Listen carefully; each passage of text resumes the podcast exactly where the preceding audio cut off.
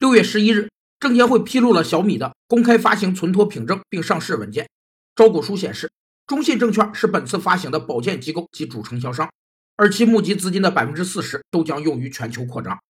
全球化战略是指跨国公司利用不同国家和地区的区位比较优势，把价值链上的各个环节和职能加以分散和配置，使它们有机结合起来，实行综合一体化经营，努力降低生产经营成本，以期获得长期稳定的全球竞争优势。实现最大化的全球效率。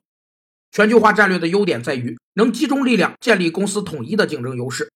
一是能将其生产经营设施安排在最有利的国家，并统一协调战略行动；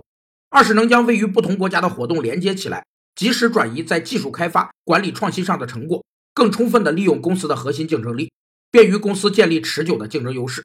而其缺点是难于适应各东道国的特点和不同情况。至此。小米成为 CDR 试点的第一单申请，